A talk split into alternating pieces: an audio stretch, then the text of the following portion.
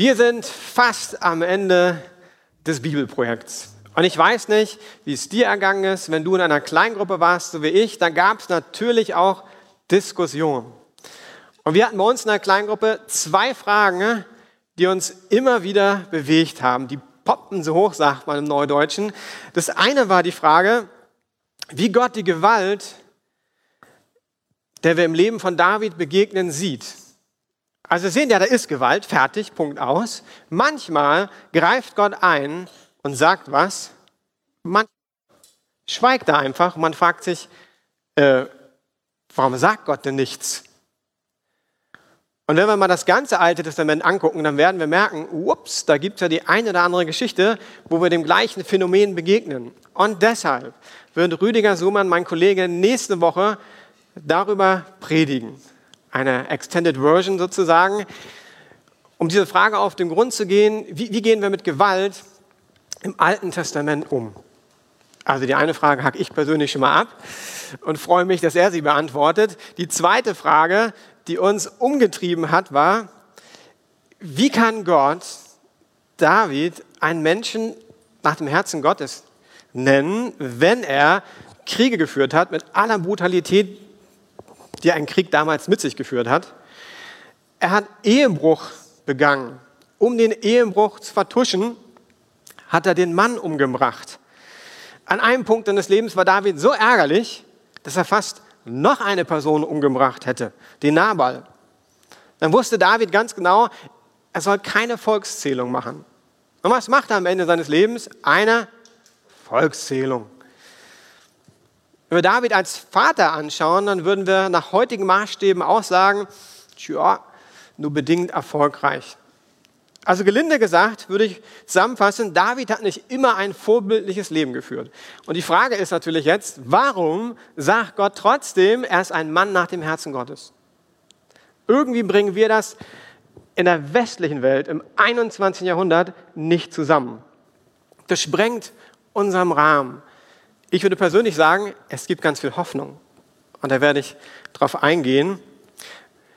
Mein Aha-Erlebnis war, ich glaube, es war vor zwei Wochen, und zwar habe ich Zeit mit Gott gehabt, habe einfach Bibel gelesen und wir lesen ja normal den Bibelprojekttext. Ich hatte aber vorgelesen, weil es irgendwie spannend war, da kann ich manchmal nicht an mir halten, lese dann einfach nochmal ein, zwei Kapitel, weil ich wissen will, wie geht's weiter.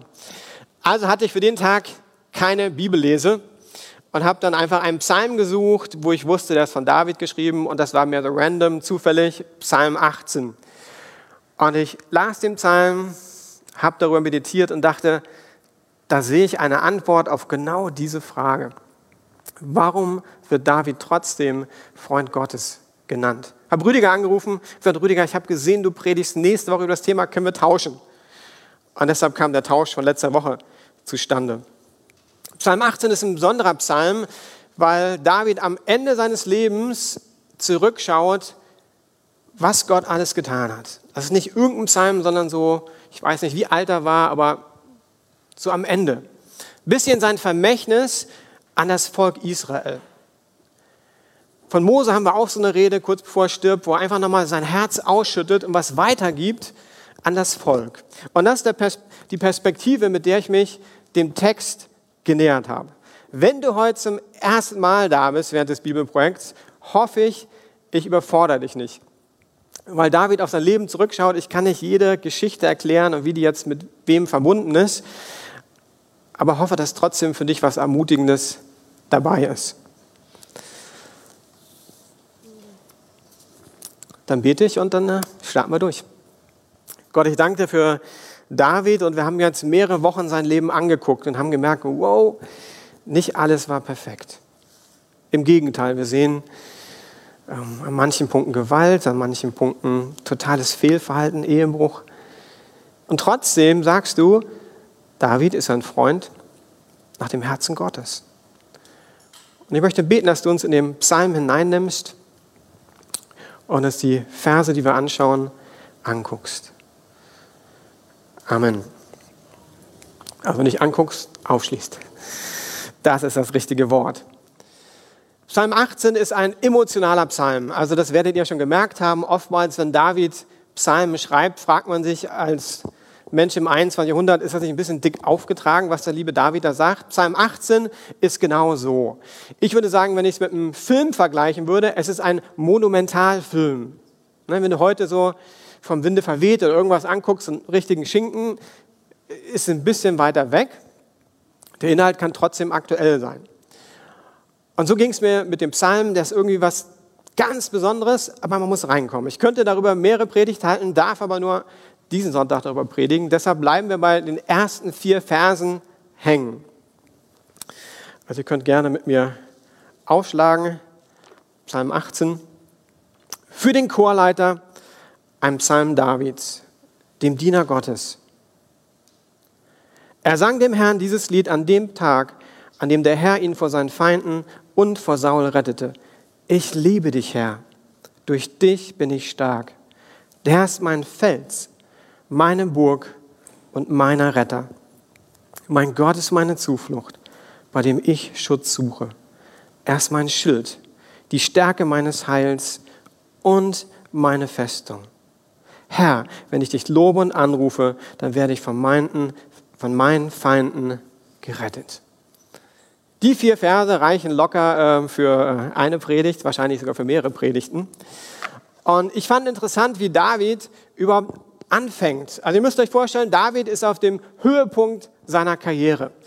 Er hat ja sein ganzes Leben Kriege geführt, deshalb haben wir auch viele Geschichten, die einfach brutal sind. Ich weiß nicht, ob es überhaupt eine Zeit gab, wo es keinen Krieg gab in Davids Leben.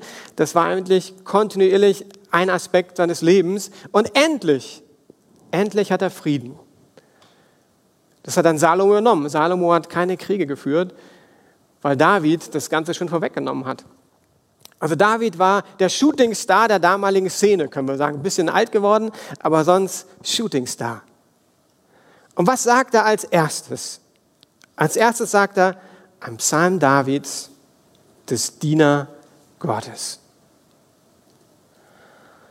Und das sagt viel über das Selbstverständnis von David aus. David dient Gott als König. Er sieht sich nicht als höchste Distanz in Israel. Gott als König von Israel zu dienen war David seine Berufung, seine Aufgabe, sein Job, sein Dienst. Und er wusste, eines Tages wird er vor Gott Rechenschaft ablegen. Und am Ende seines Lebens kann er das ganz frei sagen, ich bin dein Knecht. Jetzt könnte man sagen, das ist doch selbstverständlich, oder? Am Ende des Lebens, das ist ein gutes Resümee. Wenn wir die Könige angucken, dann merken wir, ups, das ist relativ selten, dass ein König am Ende seines Lebens dieses Resümee zieht. Schauen wir mal Saul an. Saul ging so ähnlich wie Gollum. Ich weiß nicht, wer Gollum kennt. Der liebe Herr Tolkien hatte ein super Buch geschrieben oder eine Reihe, Herr der Ringe. Und da geht es um die Hobbits. Die Hobbits sind so fröhliche, lustige Wesen, bisschen kleiner, keine Menschen, aber relativ ähnlich. Und der eine Hobbit, der Gollum, der findet einen Ring der Macht. Es gibt sieben Ringe. Und wer diese sieben Ringe hat, der hat die Macht. Also das ist das Thema Macht. Gollum findet diesen Ring zufällig im Fluss. Er findet ihn und Ring, der Ring hat eine Faszination, den er ausübt. Es ist sein Ring. Er nennt diesen Ring mein Schatz. Und das Interessante, was Tolkien macht, Gollum verändert sich, aber Gollum verändert sich nicht nur innerlich, er verändert sich äußerlich auch. Das heißt, du siehst ganz praktisch, wie sein Herz korruptiert wird, indem er plötzlich weniger Haare hat, seine Person ist eklig, slimig. Wer den Film gesehen hat, ich mag Gollum gar nicht. Und wir sehen da die Auswirkung von Macht. Und bei Saul war das total ähnlich. Saul ist fast zufällig König geworden. Der wollte gar nicht König werden. Und dann ist er aber König geworden und hat die Macht gehabt. Und plötzlich ist sein Herz eingenommen worden von dieser Macht. Er wollte die Macht nicht mehr abgeben. Er wusste ja, David wird König. Was macht er? Er verfolgt David. Plötzlich verändert sich was. Nicht mehr Gott ist höchste Instanz, sondern die Macht. Das Machterhalten ist höchste Instanz. Und bei David sehen wir genau das Gegenteil. Er hat die Möglichkeit gehabt, Saul umzubringen. Was macht er? Auf keinen Fall. Das geht gar nicht. Die Hand des Gesalbten, die darf ich nicht antasten. Bei David war ganz klar, Gott ist der Boss und ich bin dann drunter. Ich bin ein Diener meines Gottes. Wir haben in den letzten Wochen Absalom und Anonia angeguckt. Die waren noch nicht mal König und schon hat die Macht sie ergriffen.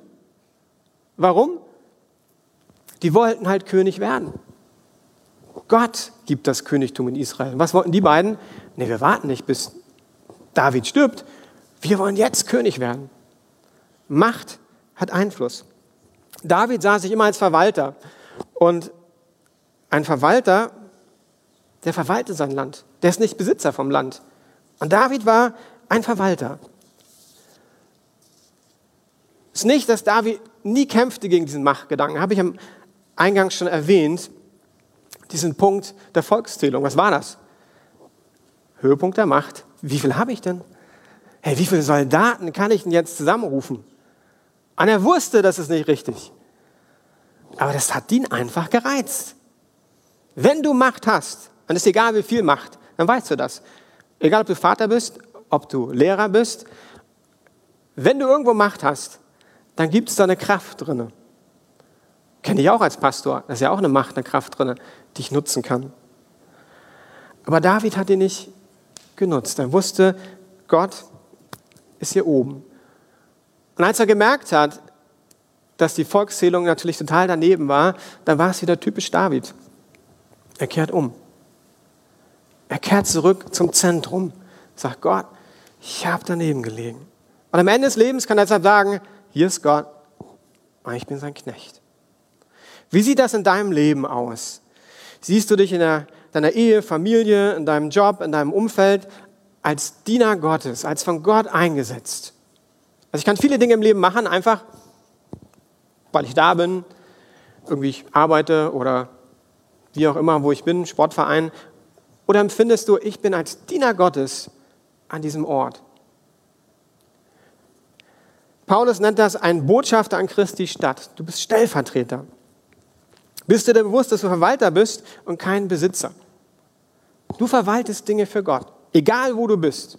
Und eines Tages wirst du Rechenschaft geben müssen mit dem, was du verwaltest, egal ob es viel ist, ob es wenig ist. Und das ist ein Punkt in Davids Leben, den ich faszinierend finde. Mit all der Macht, die er hat, dass er am Ende seines Lebens das ganz klar sagt, hey, ich, ich bin nicht der Größte in Israel. Ich bin ein Diener Gottes. Dann gibt es einen zweiten Punkt, das ist fast der Punkt, der mich am meisten fasziniert hat. Das ist Vers 2. Ich liebe dich, Herr, durch dich bin ich stark. Und wieder müssen wir daran denken, das ist das Ende seines Lebens. Und was sagt David? Ich liebe dich, Herr. Wenn ich das am Ende meines Lebens sagen kann, mit ganzer Imbrunst, ich liebe dich, Herr, dann würde ich mich riesig freuen. Das Wort, was hier im Ursprung benutzt wird im Hebräischen, ist das Wort, was ein Vater, eine Mutter, die Liebe, die sie ausdrückt. Und normalerweise wird dieses Wort benutzt, um Gottes Liebe zu uns Menschen zu beschreiben. Und David dreht das um. Er sagt, das ist meine Liebe zu meinem Gott. Man könnte sagen wieder, oh, typisch David, anmaßend. Oder aber kann es wirklich sein, dass David diese Liebe hat. Wenn ich meine Frau angucke, wie sie meine Tochter Laura liebt, die beiden, die sind so dicke, die musst du nur beobachten und merkst, boah, da ist ein besonderes Bonding. Und meine Mutter, äh, meine Frau, die liebt Laura zutiefst als Mutter. Und jetzt stelle ich mir vor, das ist die Liebe, die David zu Gott hatte. Und dann merke ich, wow.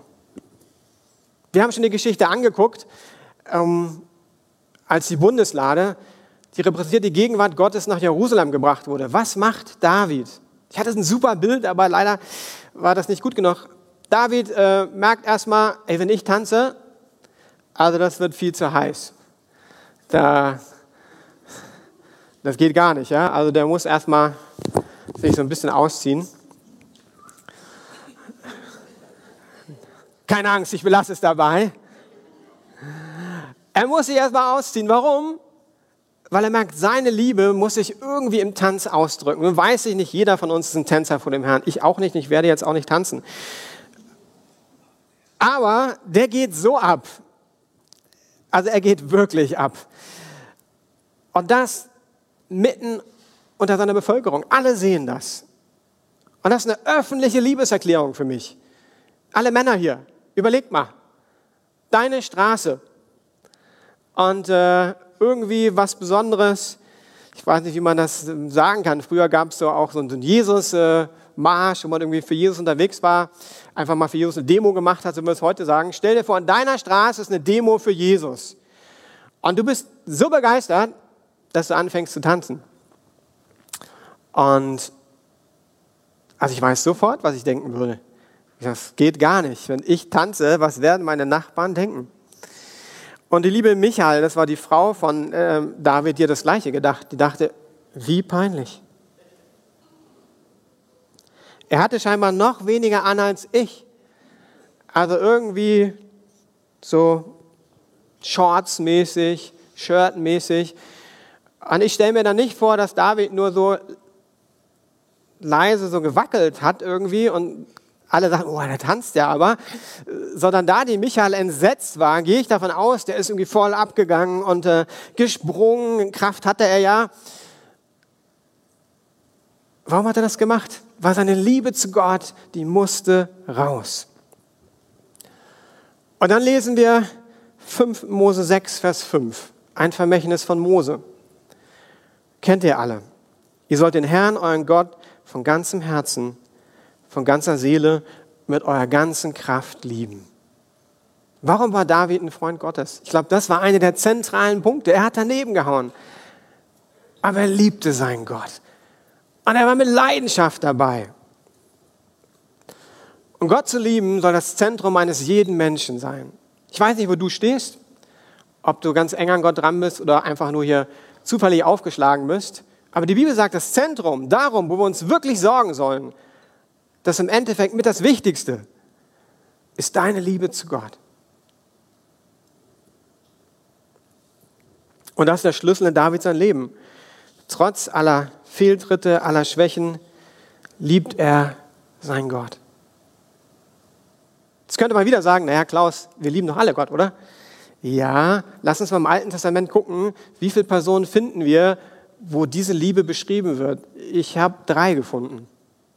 Also mehr hatten irgendwie eine Beziehung zu Gott, aber wir finden Jeremia, der zu Gott sagt, du kennst meine Gedanken und weißt, dass ich dich liebe. Mose redet mit Gott von Angesicht zu Angesicht wie ein Mann mit seinem Freund. Und dann gibt es noch so eine Gestalt, die nur ganz kurz genannt wird, Henoch.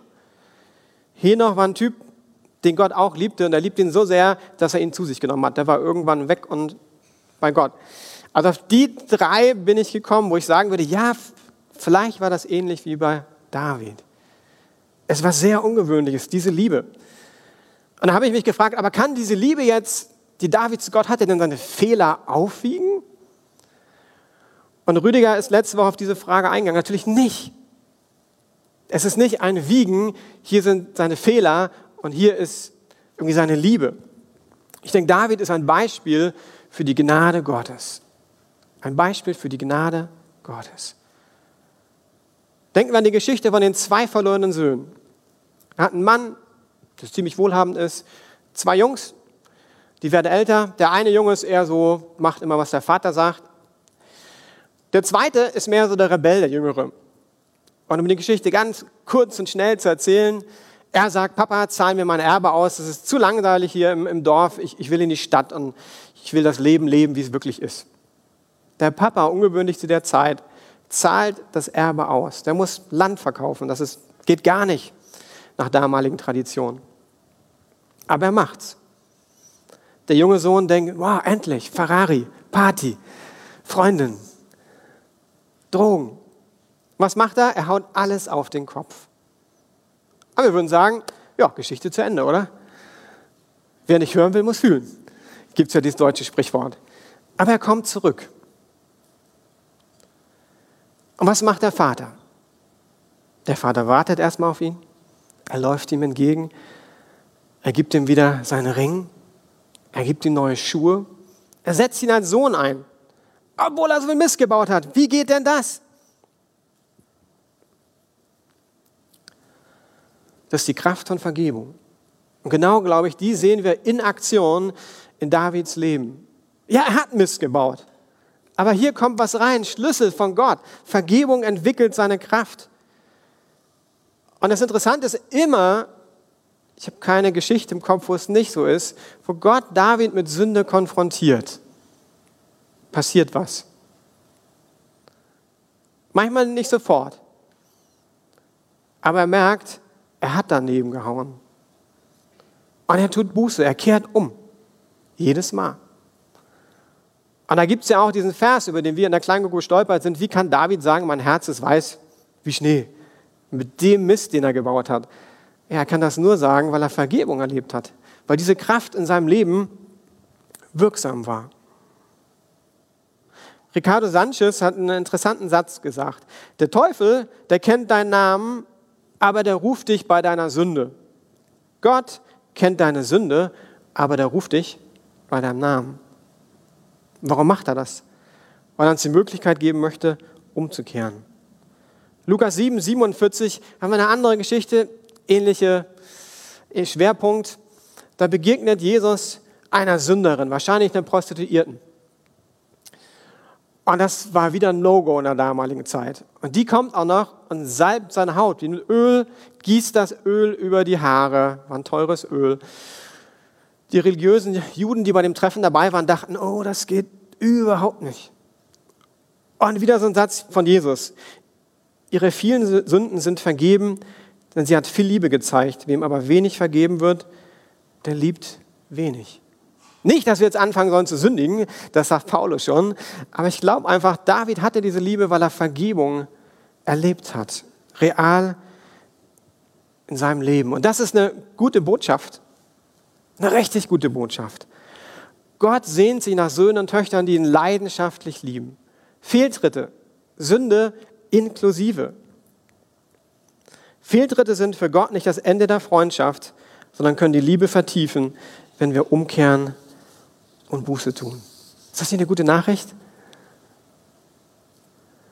Wenn es David möglich war, mit seinen Fehltritten diese Beziehung zu Gott zu haben, dann habe ich doch Hoffnung. Mit meinen Fehltritten. Vielleicht habe ich noch keinen umgebracht. Also bin ich mir ziemlich sicher umgebracht, habe ich keinen. Aber die Bibel sagt, es geht nicht um die Größe der Sünde, sondern jeder hat gesündigt, jeder ist gefallen.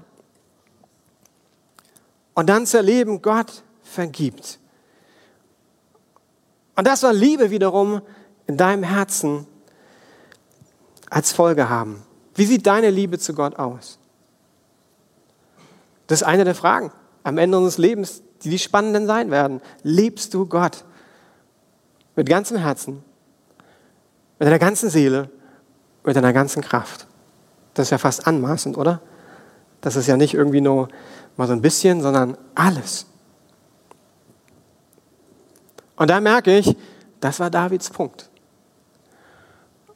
Und ich glaube, Gott guckt nach genau diesem Punkt, nach dieser leidenschaftlichen Liebe. Und ähm, ich schaffe nicht mal alle vier Verse, merke ich. Äh, ich bin so begeistert. Von daher muss ich überlegen, welchen ich rauslasse. Äh, ich lasse den dritten raus und komme zum vierten. Der dritten, dritte Punkt in einem Satz wäre gewesen, dass David Gott in seinem ganzen Leben involviert. Das sehen wir in dem Psalm wunderschön. Egal wo er ist, ob er beim Militär ist, ob er Schafe hütet, ob er eine Krise hat, er bezieht Gott in sein Leben ein.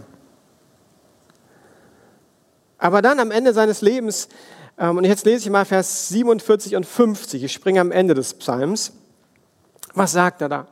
Der Herr lebt, ich preise ihn. Er ist mein Fels. Ich will den Gott meines Heils erheben. Dafür, Herr, will ich dich preisen unter den Völkern und deinen Namen Loblieder singen.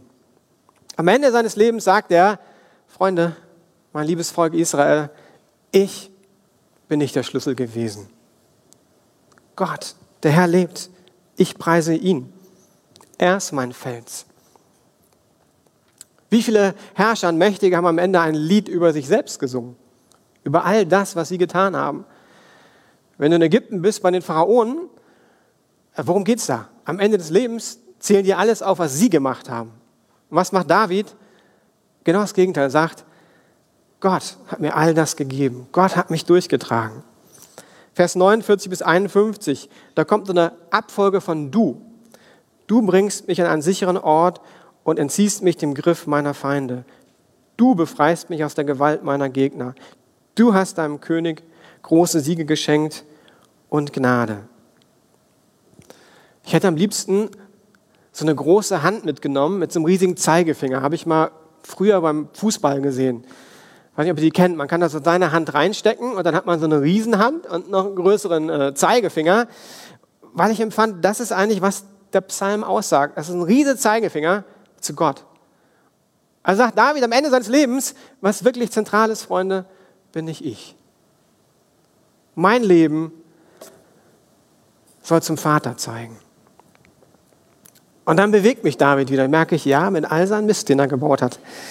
Er sagt, es geht nicht um mich. Es geht um Gott. Ich preise dich, will den Gott meines Heils erheben. Die Reaktion ist natürlich Anbetung. Wir kennen die Psalmen, aber die Reaktion ist auch, weil er König ist, in Israel wird nur ein Gott angebetet. Und das ist, wenn ihr die Könige kennt, wieder unnormal. Relativ häufig fangen Könige an, andere Götter anzubeten. Oder Frauen fangen an, andere Götter anzubeten. Salomo, cooler König, all seinen Frauen, irgendwann sagen die Frauen, ey, wir dienen andere, anderen Göttern, können wir nicht auch irgendwie so einen Tempel bauen? Und was macht Salomo? Der baut den einen Tempel. Und plötzlich gibt es nicht nur einen Gott, der in Israel verehrt wird, sondern mehrere Götter. Bei David gibt es nur einen Gott. Keine Alternative. Der Gott Abrahams, Isaaks und Jakobs. Yahweh. Und wenn wir David anschauen, dann sind das, glaube ich, vier Punkte. Und die machen ihn zu einem Mann nach dem Herzen Gottes. Nicht nach einem Mann, der alles richtig gemacht hat, sondern Gott scheint nach deinem Herz zu gucken. Das ist für ihn das Entscheidende. Nicht, dass du alles richtig machst, sondern er will dein Herz. David als Diener Gottes. Wie geht es dir? Siehst du dich als Diener Gottes in allen Lebensbereichen? David als Liebhaber, der ganz tief Gottes Gnade begegnet ist. Wie sieht deine Liebe zu Gott aus? David als Freund Gottes, der seinen Gott in alle Lebensbereiche einzieht. Wo landest du, wenn du Probleme hast? Vom Fernseher oder vom Kühlschrank? David ist tatsächlich, wenn er ein Problem hatte, irgendwann bei Gott gelandet. Das ja nicht schlimm, wenn wir vom Kühlschrank landen, aber Davids Änderung war, er landete bei Gott. Darum haben wir die Psalmen. Jetzt ziehe ich das für mich runter, damit möchte ich abschließen. Was bedeutet das für mich? Und ich habe damit schon begonnen. Es ist eine gute Nachricht. Wenn David mit Gott Geschichte geschrieben hat, mit all dem, was ihn ausgemacht hat, dann kann Gott mit mir auch Geschichte schreiben. Definitiv. Ich kenne nicht alle eure Biografien, aber ich würde davon ausgehen, die meisten zumindest äh, haben vielleicht nicht diese Kategorie von Sünde in ihrem Leben. Was mich auch bewegt ist, wenn David diese Nähe zu Gott hatte, und wir leben ja im Neuen Testament, nicht im Alten Testament, dann ist diese Nähe zu Gott auch für dich möglich. Und da muss man eine Minute drüber nachdenken. Die Nähe, die David zu Gott hatte, ist auch für dich möglich. Im Alten Testament konnte nicht jeder die Nähe zu Gott haben. Wir haben letzte Woche darüber gesprochen, es war Erwählung und Gnade auch. Aber im Neuen Testament ist Jesus für jeden von uns gestorben. Das heißt, die Nähe ist möglich. Und das ermutigt mich, zu meinem Gott zu kommen, ihn in mein Leben einzubeziehen, ihm am Herz zu geben. Ich bin ermutigt durch David, in meinen Höhen, in meinen Tiefen, wenn es mir gut oder schlecht geht, mit Gott zu reden. Warum? Scheinbar liebt das Gott. Scheinbar hat Gott keine Probleme mit Höhen und Tiefen. Er hat sogar nicht mal Probleme mit Sünde. Was er will aber ist, mit uns drüber reden. Und dann möchte er unser Herz zu sich ziehen. Und das will ich euch weitergeben am Ende des Bibelprojektes. Dass wir sagen, Gott, wir geben dir unser Leben. Wir beziehen dich neu ein, egal in welchem Lebensbereich, ob das Arbeit ist, Familie ist, Studium ist, als Sohn, als Tochter, als Papa, als Mama, Finanzen. Egal, ob es dir gut geht oder durch die Corona-Krise gerade alles uh, den Bach runtergeht. Dass du bei Gott landest. David sein Leben war wie ein Fahrradrad. In der Mitte gibt es diese Narbe und jeder Lebensbereich war verbunden mit Gott. Manchmal war die Speiche ziemlich verbeult, aber die Verbindung blieb. Und das ist mein Gebet heute, dass wir uns mit diesem Gott verknüpfen. Und wir singen gleich ein Lied, das genau in die Richtung geht. Jesus sei du mein Zentrum. Und es soll dir die Möglichkeit geben, genau das zu tun. Zu sagen, ich verbinde mich mit meinem Gott. Ich gebe Gott mein Herz vielleicht zum ersten Mal oder neu und sage, Gott, diese Liebe, die habe ich nicht. Aber ich würde sie gerne haben. Und ich fange damit an, dass ich dir Freiheit gebe, in mein Leben hineinzusprechen. Wenn du merkst, in deinem Leben ist Sünde, gute Nachricht. Bei David gab es wahrscheinlich noch krassere Sünden. Dann ist jetzt die Möglichkeit zu sagen, Gott, wie David komme ich. Ich gebe dir meine Sünde. Und es tut mir leid. Das, was David ausgemacht hat, dass es bereut hat. Und heute Morgen ist die Chance, dass du umkehren kannst. Oder wenn es dir richtig gut geht, anbete ihn einfach. Lass uns die Augen schließen. Gott, ich möchte dir danken für, für dieses Vorbild, für David. Und in der Vorbereitung hat mich sein Herz fasziniert das immer wieder zu dir kam. Und am Ende seines Lebens sagt er, ich liebe meinen Gott. Ich diene ihm. Die Fronten waren geklärt. Und ich möchte beten, Gott, dass, wenn wir dieses Lied singen, dass du uns neu begegnest. Und du musst nicht mitsingen, kannst auch einfach eine Zeit der Stille nehmen, beten. Aber ich möchte beten für Begegnung mit dem lebendigen Gott.